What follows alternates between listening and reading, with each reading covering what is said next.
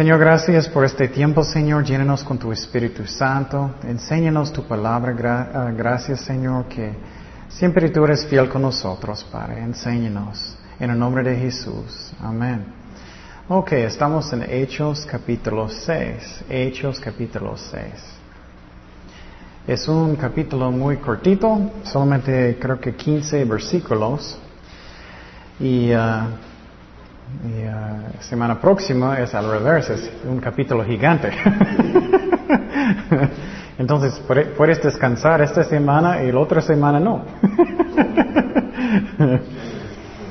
y entonces estamos en Hechos capítulo 6 y lo que vamos a aprender es que cuando hay problemas en la iglesia, necesitamos, necesitamos manejarlos bien. Es lo mismo en la familia, es lo mismo en donde sea. Y si hay problemas, no debemos esconderlo, esconderlos y, pensar, ah, nunca, nunca va a subir otra vez. Y eso pasa muchas veces en matrimonios, en todo, ¿no? ¿Qué pasa en matrimonios muchas veces? Tienes problemas y nunca tratas de arreglarlos y nunca perdonas hasta que llegue el día que algo pasa y ¿qué va a pasar? ¡Boom! Vas a enojar muchísimo, ¿no? Entonces necesitamos arreglar los problemas cuando ellos suben, si podemos, y necesitamos perdonar. Es lo mismo en la iglesia. Es muy interesante porque Pablo dijo que un, si un pastor no puede como ser líder de su casa, no puedes ser un líder de la iglesia, porque si no puedes manejar la casa, ¿cómo puedes manejar 20 personas o 30 o lo que sea, o 200, quién sabe cuántos? Es porque es como una familia. Necesitamos manejarlo bien y disciplinar cuando hay problemas y hacerlo bien como Dios quiere.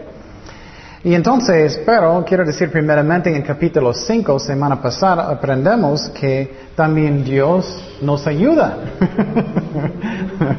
en la iglesia, ¿qué pasó? Ananías y Zafira, ellos, ellos hicieron algo malo, ¿recuerdas? Ellos vendieron un terreno y ellos dijeron que ellos estaban actuando como si ellos eh, vendieron todo y como actuando como muy espirituales, pero ellos no eran. Y entonces lo que pasó es que Dios mató a los dos. Qué fuerte, ¿no? ¿Cuántos de nosotros vamos a estar viviendo? Uy, no muchos creo. y entonces lo que pasó es que Dios mató a Ananías y Zafira porque ellos tenían qué? Hipocresía, hipocresía. Ellos estaban actuando que ellos eran muy santos, muy buenos y no eran. También aprendimos que es mucho más fácil que caminar bien con Dios que estamos actuando como algo que no somos. ¿Me explico? Por ejemplo, a mí es más difícil caminar, eh, eh, más difícil actuar. Por ejemplo, si eres diferente en la casa que en la iglesia, a mí eso es más difícil porque tienes que cambiar, actuar muy santo. Hoy estoy en la iglesia, tengo que actuar diferente. Pero no, no, debemos ser lo mismo en la iglesia o en la casa. Debemos ser iguales. Y eso es algo que es muy importante. Pero aprendimos semana pasada que hay hipocresía en la iglesia y no debe ser. Entonces, esta semana vamos a aprender, bueno, quiero decir también que Dios nos ayuda. Por ejemplo, si tienes problemas en la familia, Dios van a ayudarnos, porque Dios es fiel. Y Él ayudó muchísimo para quitar hijos de la iglesia. Eso es algo que es triste, pero es como es. Y entonces es lo mismo en la familia. Dios va a ayudarnos también. Él va a tratar con, con nosotros, a nuestra esposa, en su tiempo. Pero quiero decir que muchas veces estamos orando, Señor, trata con mi esposa, trata con mi esposo. Y Dios está diciendo, no, tú primero. tú primero, eso pasa mucho, ¿no? Y entonces eso pasa mucho, estamos orando, oye Señor, cambia mi esposo, mi esposo, cámbialos, cámbialos. Y Dios está diciendo, no, quiero que tú cambies primero. Y eso pasa mucho. Entonces en Hechos 6 estamos aprendiendo que necesitamos manejar la casa y la iglesia lo mismo. Si tienes un ministerio, necesitamos manejarlo bien y cuando problemas suben, necesitamos arreglarlos. Si no hacemos eso, Problemas pueden ¿qué? acumular, ¿no? Y en muchas casas, si tú puedes ver, hay un montón gigante. Y entonces no debemos seguir en esa manera. Seguimos en versículo 1, es un capítulo muy cortito. Dice, en aquellos días, como creciera el número de los discípulos, hubo murmuración de los griegos contra los hebreos, de que las viudas de aquellos eran desatendidas en la distribución diaria. Y entonces la iglesia estaba creciendo. Y eso es algo bueno. Pero muchas veces cuando la iglesia va a crecer rápido, vas a tener más que más problemas. Puede pasar en, una familia también. Si vas a tener muchos hijos rápidamente, no puedo imaginar tener muchos si ya tengo uno. Y entonces problemas pueden empezar. Y lo que pasó es que la iglesia estaba creciendo y ellos tenían problemas. Y los viudas, ellos estaban quejando porque ellos pensaban, o bueno, los que eran de la cultura de los griegos. Quiero explicar que había dos, dos culturas entre los judíos en esos tiempos. Uno era cultura de los judíos, otro griego.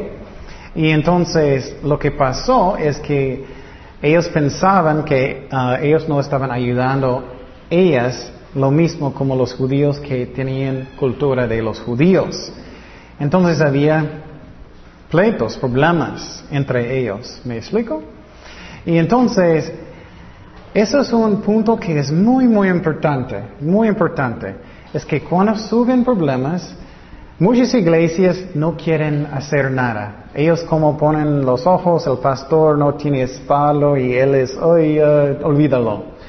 Y muchas veces ellos no hacen nada. Y lo que puede pasar es que puede subir peor y peor y peor, ¿no? Y lo que puede pasar es que personas pueden enojar. Por ejemplo, si ellos no hicieron nada, ¿qué puede pasar con, las mujeres uh, que estaban enojados? Ellos pueden enojar, salir, posiblemente, oh, Dios no me cuida, de enojar. Tenemos que manejar problemas bien. Es lo mismo en la familia. No deja cosas acumulando. Tenemos que arreglarlos y necesitamos perdonar. Si no hacemos eso, escúchame bien, van a explotar un día. Es como es. Y en muchas iglesias, los pastores, ay, creo, que la mayoría, ellos no hacen disciplina en la iglesia cuando ellos deben. Hay problemas, ellos can, oh, olvídalo, olvídalo, y ellos no arreglan. Y algo que es importante que entendemos es que Dios no tiene como favoritos. Él, él no es así. Él no hace excepción de personas. Vamos a, no puedo decirlo, Deuterónimo 10, 17. Deuterónimo 10, 17. Eso es algo que es muy importante. Si alguien rico entra en su ministerio y alguien pobre, no debemos actuar más amable con los ricos. Dice, porque Jehová vuestro Dios es Dios de dioses, es 10, 17, y Señor de señores. Entonces, primeramente, Él está diciendo que Dios es el más alto que todo, ¿no? Él es el más fuerte que todo, más poderoso de todo. Pero, ¿qué dice? Dios grande, poderoso y terrible, que no hace excepción de personas, ni toma cohecho, cohecho. Y entonces no debemos hacer eso. Entonces había un problema en la iglesia y vamos a mirar que ellos manejaban el eh, eh, problema bien. Ellos arreglaron el problema muy bien. Y otra vez, cuando sube problemas, debemos arreglarlos. Es, que, ¿cuántas veces eh, puedo decirlo? Es lo mismo con niños. Muchas veces personas tienen niños que son muy rebeldes. Y ellos, ay, no quiero disciplinarlos, no quiero dar una nalgada, yo no quiero hacerlo. Y lo que puede pasar muchas veces, ellos no van a manejar los problemas bien. ¿Y qué va a pasar cuando ellos ya tienen 17 años? Oye, olvídalo. Ellos van a rebelar, van a ser fuertísimos, ¿no? Entonces, en este capítulo es muy buen modelo cómo manejar problemas. En la iglesia, en la familia, tenemos que hacerlo. Porque créeme, si no cuidas problemas de niños cuando ellos son chiquitos, cuando son grandes, olvídalo. Ellos van a ser rebeldes. Lo mismo en la iglesia, lo mismo en todo. Y entonces, ah, otro ejemplo que quiero dar es que hay mucha confusión en disciplina en la iglesia. ¿Recuerdas en la iglesia en Corintio? Había un hombre que él tenía, él estaba teniendo relaciones con, con la esposa de su, su papá. ¿Recuerdas eso? Entonces lo que pasó es que Pablo, él hizo disciplina en la iglesia. Él dijo, eso no debe pasar. ¿Ustedes recuerdan lo que pasó? Ellos dijeron, quítalo de la iglesia hasta que él va a arrepentir.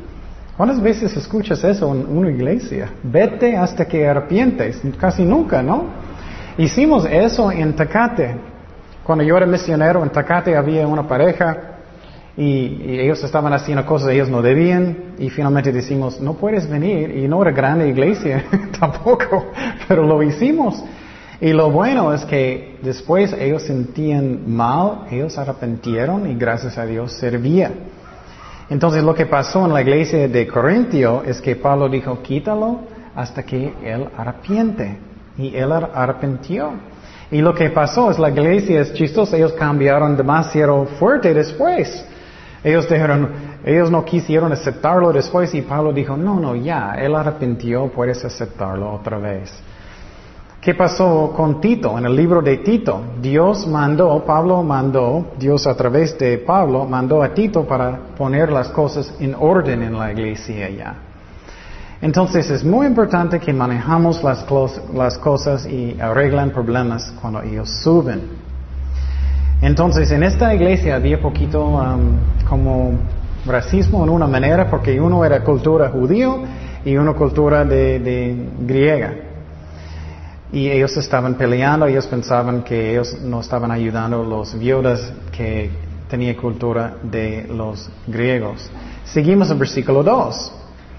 Entonces los doce, los doce convocaron a la multitud de los discípulos y dijeron, no es justo que vosotros, nosotros dejemos la palabra de Dios para servir a las mesas. Y esa parte es muy importante que miramos bien. Eh, ellos no estaban diciendo eso porque ellos están diciendo, oh, somos tan grandes, somos tan importantes que no, no debo limpiar o hacer cosas. Él no está enseñando eso. Él está enseñando que si tú tienes un trabajo de un maestro, su primer cosa es la palabra de Dios, porque necesitas alimentar las ovejas. Él no está diciendo que no puedes limpiar la iglesia. Lo que o bueno, yo voy a decir algo que me molesta de uh, muchos de los capiocavarios. Siempre estoy escuchando a ellos diciendo, oh, el pastor grande sirviente en la iglesia, el más grande sirviente. Y nunca estoy mirando a ellos limpiando, nunca, nada. Y estoy pensando, ¿qué es eso? ¿Qué es eso? Entonces, si tú eres un líder, claro que sí puedes limpiar y puedes, pero no cuando va a quitar su trabajo en la palabra de Dios. Y entonces lo que necesitamos hacer es buscar mis prioridades. Y él está diciendo, hoy soy un maestro, necesito estudiar mucho, mucho.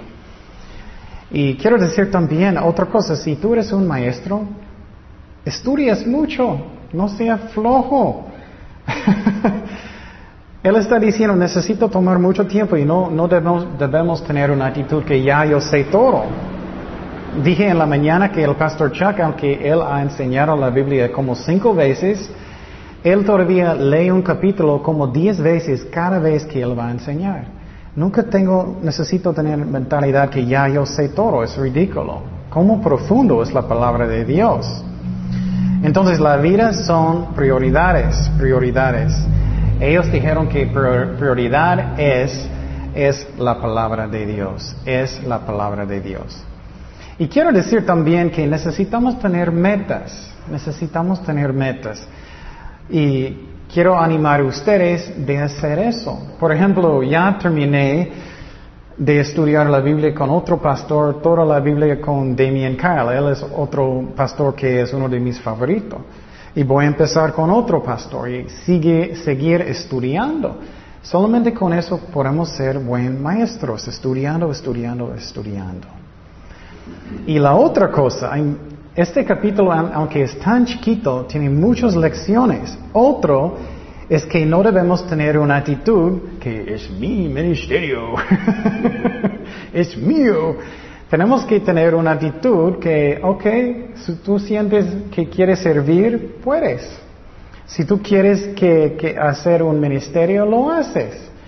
Por ejemplo, Mario dijo que él quiere empezar a buscar cárceles para empezar un ministerio. Y si en mi corazón soy muy inseguro, yo voy a decir, oh, oh, oh yo voy a hacer eso. Oh, yo voy contigo y yo voy a ser el jefe.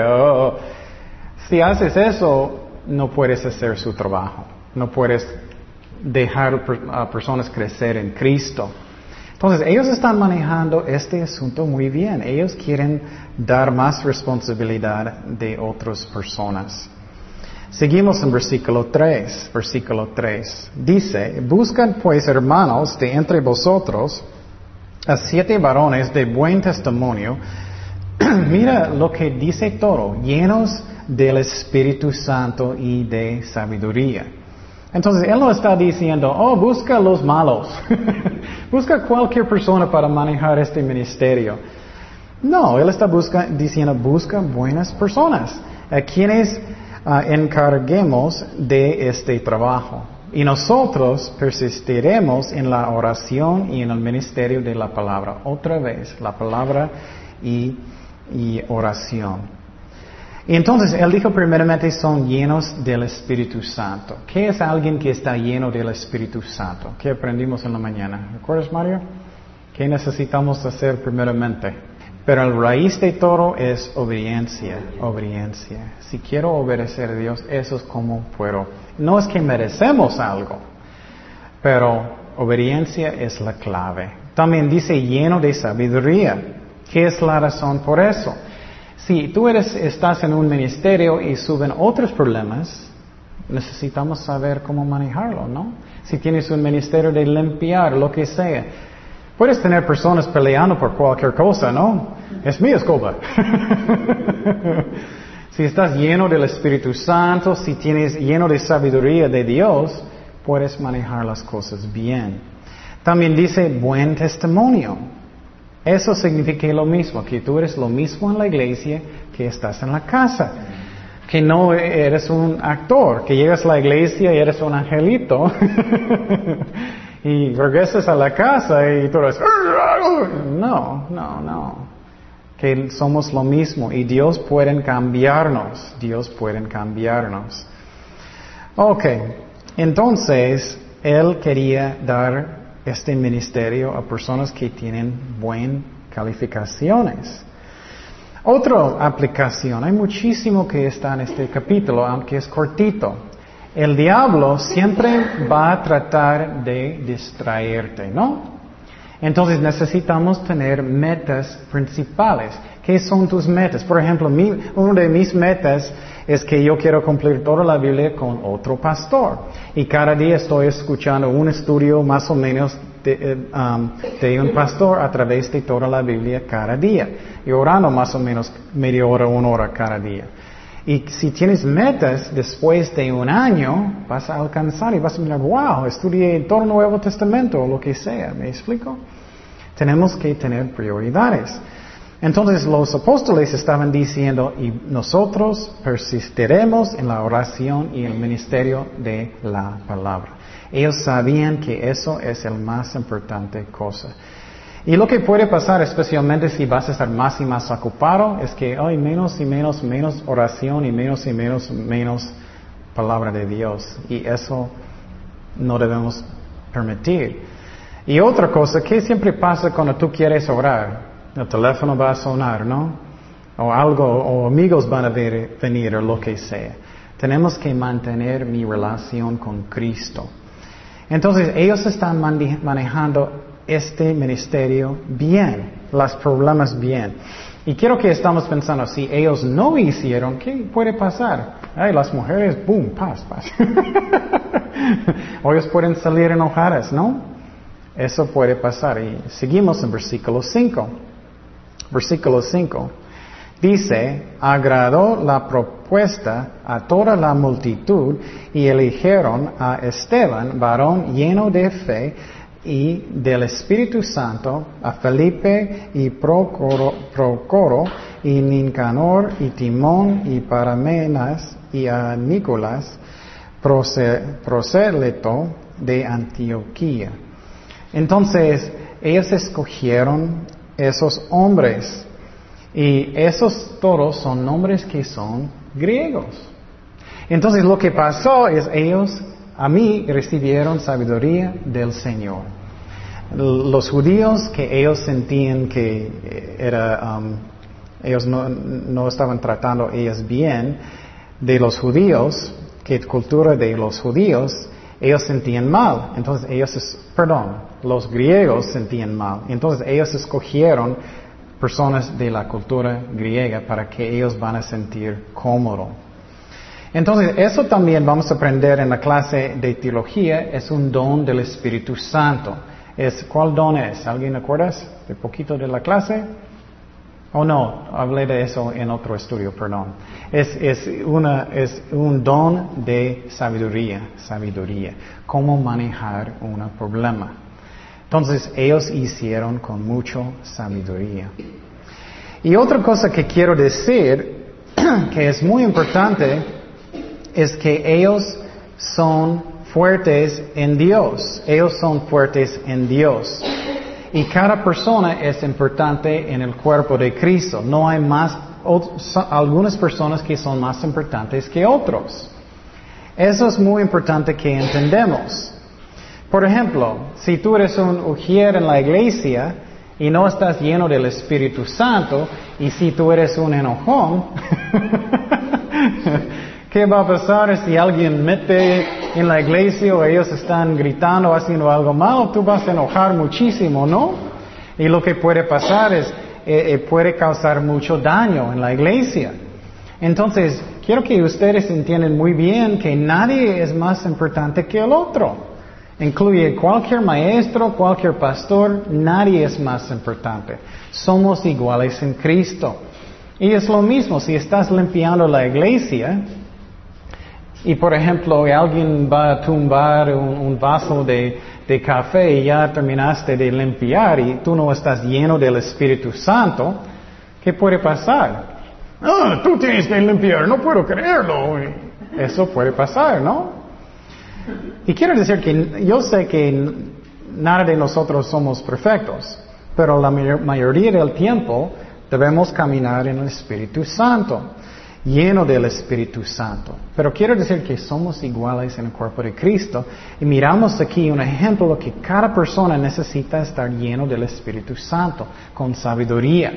Si estás enseñando niños, cada persona es igual. Si estás enseñando niños y tienes algunos niños que ellos están portando muy mal, ellos están pegándote con papeles, y no estás lleno del Espíritu Santo, que vas a gritar, enojar, lo que sea. Entonces, cada de nosotros somos iguales en Cristo. Es muy importante que entendamos eso y nadie es más importante que otros.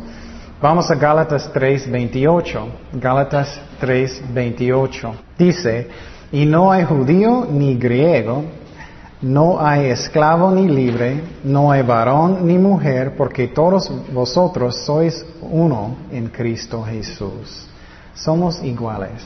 Pero tenemos diferentes trabajos, claro. Algunas personas están encargados de ministerios, algunos están lo que sea, evangelizando, lo que sea pero diferentes responsabilidades, pero somos iguales en Cristo.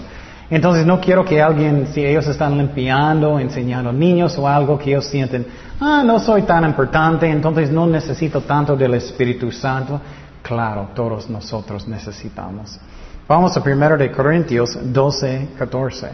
1 de Corintios 12, 14 al 26. Y, y me encanta también porque no debemos ser como el mundo como soy el jefe.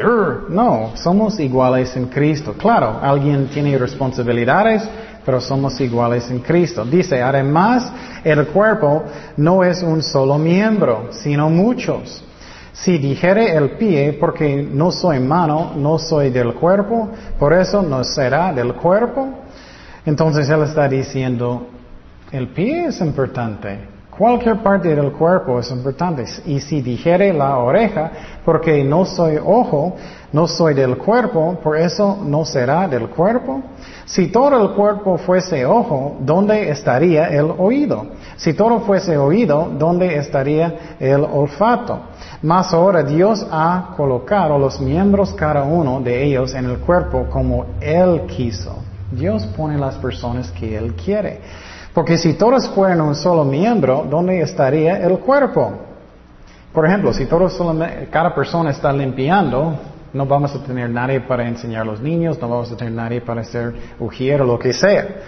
Que dice, seguimos, pero ahora son muchos los miembros, pero el cuerpo es uno solo.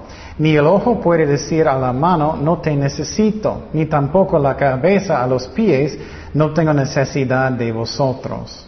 Entonces nunca debemos tener orgullo. Soy más importante que tú. Eso es horrible. Cuando eso viene en el cuerpo de Cristo, orgullo. Nadie es más importante. Eh, piénsalo. ¿Cuánto tiempo Dios necesita para cambiar otra persona? Diez segundos. No importa cuál persona, ¿no? Somos iguales y nadie es más importante. Antes bien, los miembros um, del cuerpo que parecen más débiles son lo más, necesarios. Eso es muy, muy interesante, ¿no? Muchas veces pensamos, oh, yo soy disponible. y ellos son, oh, cinco minutos, no necesitamos ellos. No, Dios dice al revés. Y aquellos del cuerpo que nos parecen menos dignos, y estos vestimos más dignamente. Y a los que en nosotros son menos decorosos, se tratan con más decoro. Mas lo que en nosotros son más decorosos no tienen necesidad, pero Dios ordenó el cuerpo, dando más abundante honor al que le faltaba. Eso es, también es tan importante. Lo que Dios está diciendo aquí es que nunca debo tener una actitud que, oh, como los ricos, como orgullo. Oh, tú limpias, oh, no es nadie. ¿Tú haces eso o no es nadie? Dios está diciendo, no, debemos tratar nosotros iguales y más, pensar más en otras personas, para que no haya desavenencia en el cuerpo, sino que los miembros todos se preocupen los unos por los otros.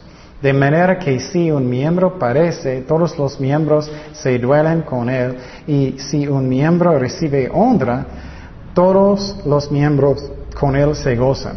Eso va a salir bien. Hola. Entonces, somos iguales en Cristo, un cuerpo de Cristo. Seguimos en versículo 6, en Hechos 6, 6. Hechos 6, 6. Y quiero decir otra vez, ellos están arreglando los problemas cuando ellos subieron. Tenemos que hacer eso. Si algo sube en su ministerio, arréglalo. Por ejemplo, cuando yo era líder de las alabanzas, um, hace algunos años, yo recuerdo que a veces problemas subieron. Y yo podía olvidarlo, ignorarlo y ponerlo bajo de la alfombra. ¿Puedes decir eso en español también? Bajo de la alfombra y acumulan hasta que es gigante. Oh, no hay nada. Pero no, yo hablé con las personas y siempre um, traté de arreglar los problemas y estábamos bien. Eso es lo que debemos hacer y los apóstoles están haciendo eso. Versículo 6. A los cuales presentaron antes los apóstoles, quienes orando les impusieron las manos. Entonces lo que pasó es que ellos oraron por ellos y pusieron sus manos. Y quiero decir algo que es importante. Muchas veces estamos esperando hasta que un pastor va a poner sus manos sobre ti eso. Eso está bien si Dios quiere usar pastor para animarte y eso. El más importante es que Dios está poniendo sus manos, ¿no? Si muchas veces lo que puede pasar es un pastor no puede dejarte hacer lo que sientes en su corazón, si estás en el espíritu, y él no muchas veces, y lo que puede pasar es que Dios está poniendo sus manos, y es triste, pero muchas veces personas necesitan hacerlo en otra parte porque Dios, porque un hombre está, no, no está permitiéndolo. Pero esta vez ellos están poniendo sus manos para orar por ellos Pero las manos de Dios es lo que es el más importante, lo más importante.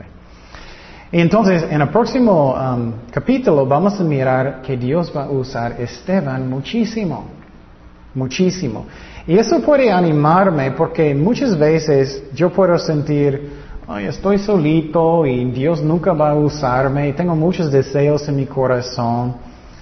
Pero mira, Esteban estaba ayudando a las viudas y Dios miró que él era fiel en las cosas que no eran muy, mucha responsabilidad, pero más. Y Dios va a usarte más y más y más cuando somos fieles. ¿Me explico?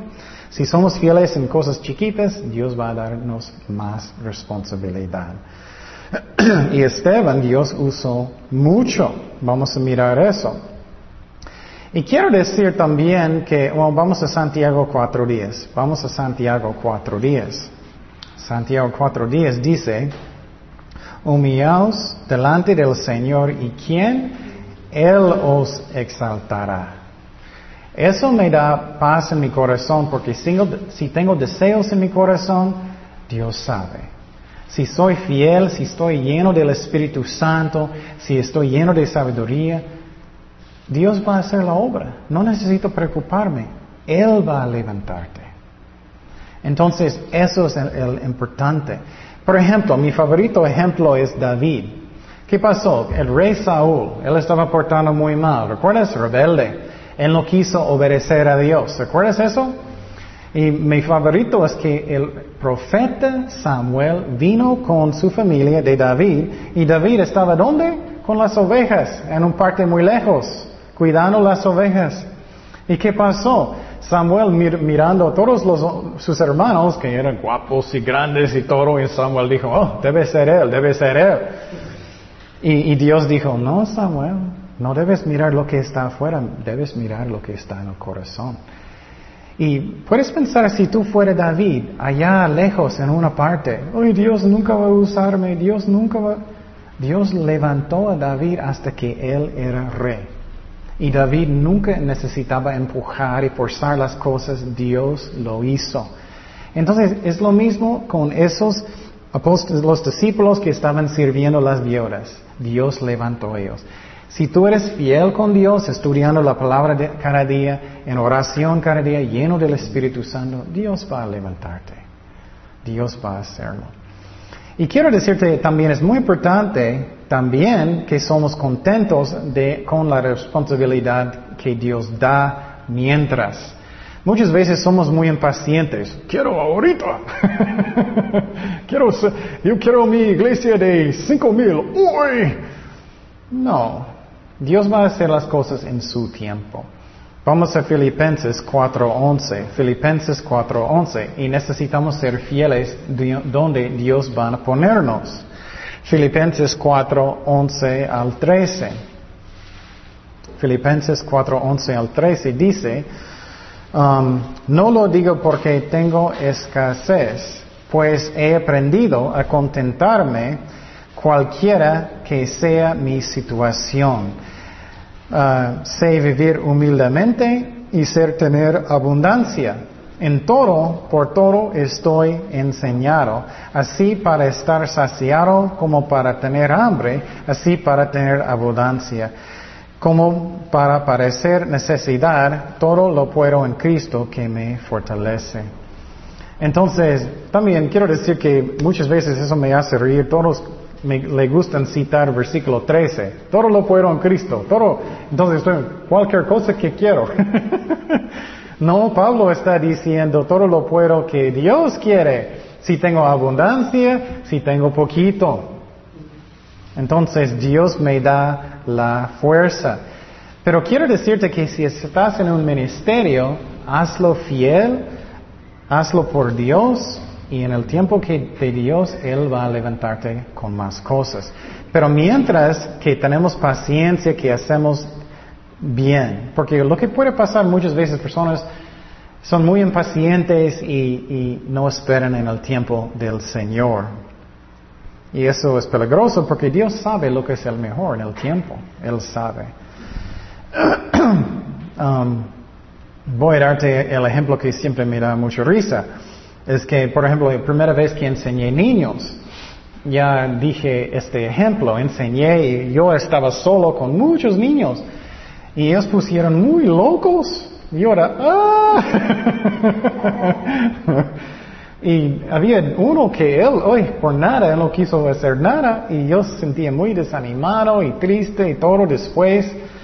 Yo iba a renunciar, ya, no, no es mi llamada. Pero Dios habló en mi corazón, no, no, tienes que seguir y, y, y oré y regresé y Dios lo hizo. Él hizo mejor y mejor y mejor y yo podía enseñar a los niños mucho mejor después y poco a poco. Tenemos que tener paciencia hasta que Dios nos ayuda.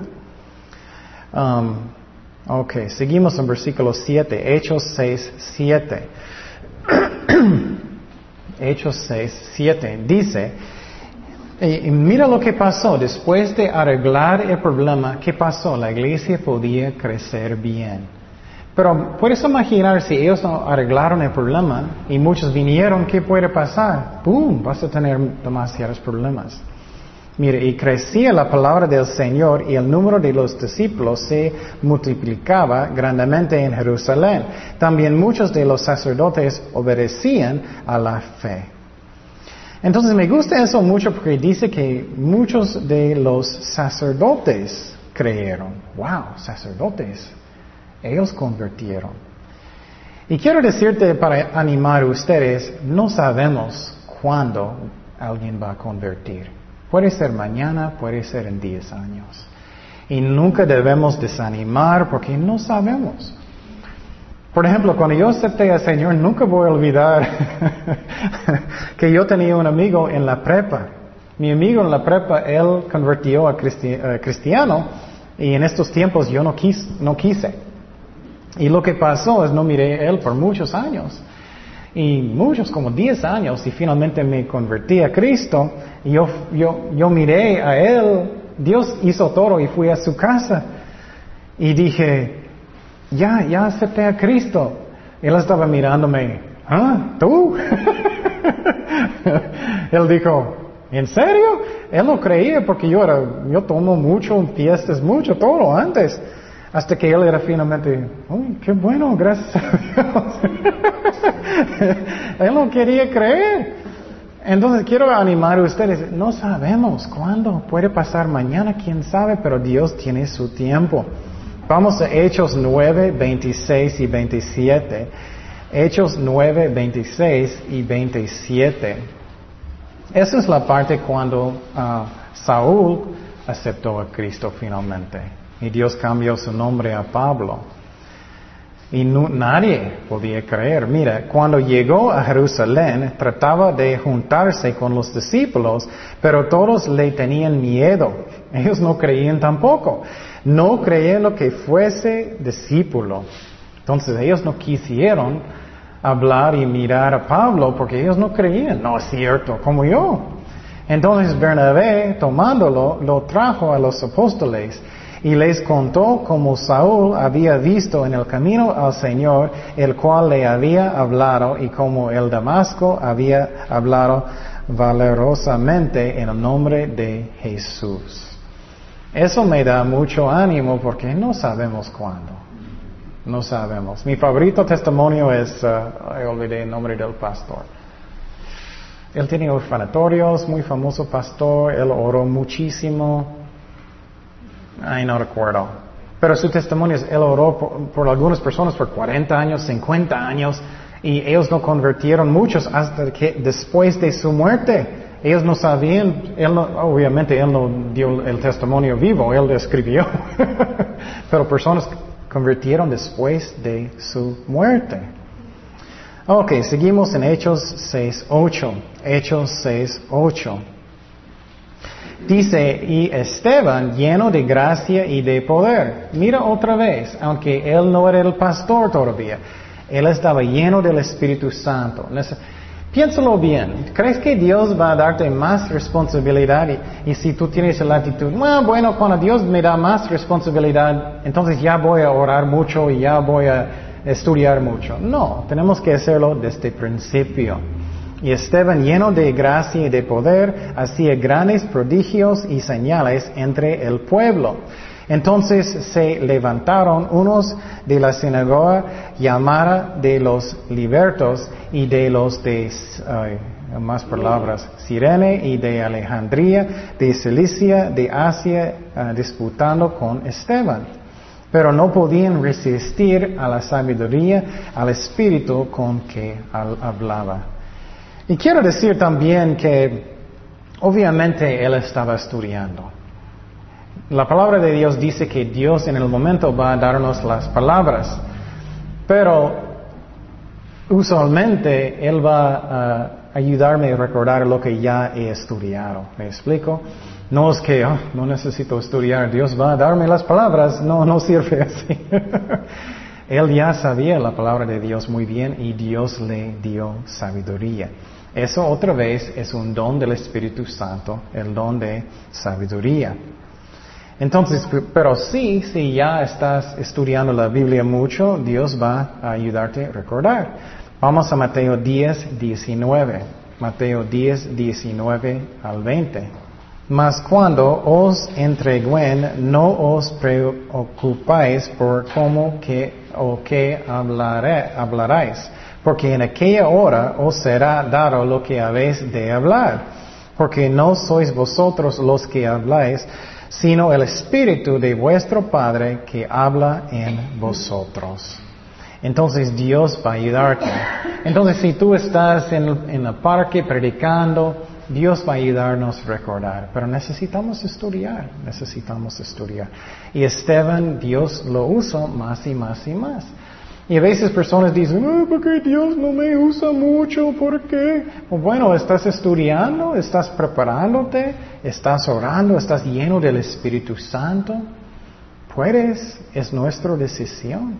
Seguimos en versículo 11. Versículo 11 dice, entonces sobornaron a unos para que dijesen que le, le habían oído hablar para ah, palabras blasfemas contra Moisés y contra Dios. Entonces, eso es triste. Lo que va a pasar es que tú estás sirviendo a Dios. Si ellos no pueden atacarte con, con la verdad, ellos van a inventar mentiras. Pero lo bueno es que Dios no va a permitir nada que no es su voluntad. Dios no va a permitir nada. Seguimos en versículo 12. Versículo 12.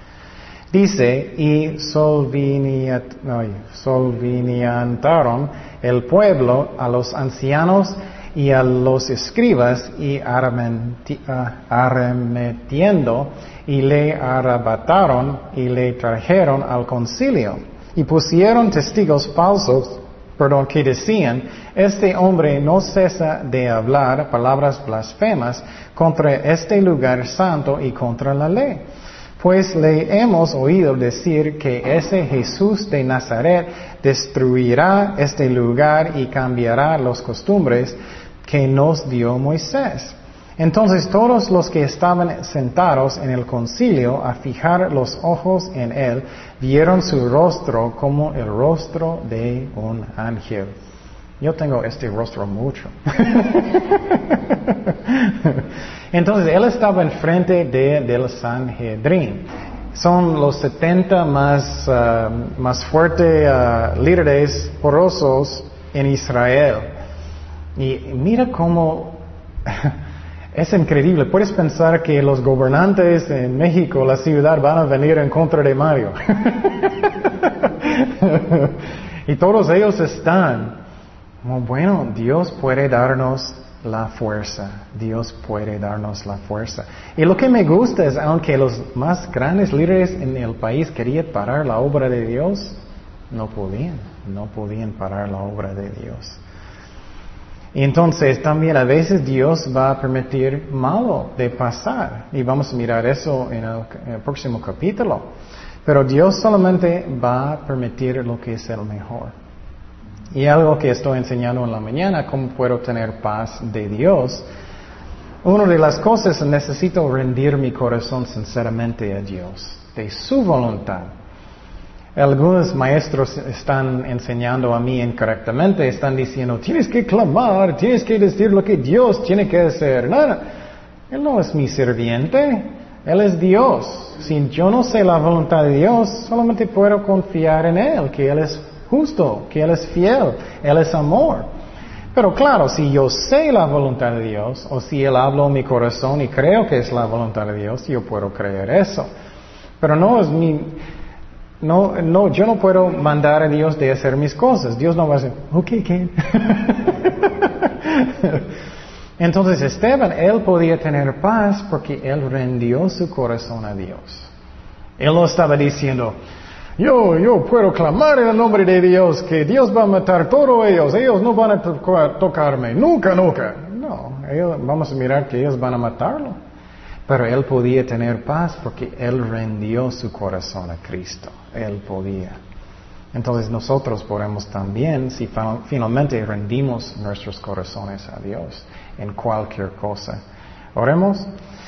Gracias Padre por tu palabra, Señor. Gracias que tú eres fiel con nosotros. Gracias que en este capítulo es un buen modelo de las cosas que tú quieres ah, que hacemos, Señor.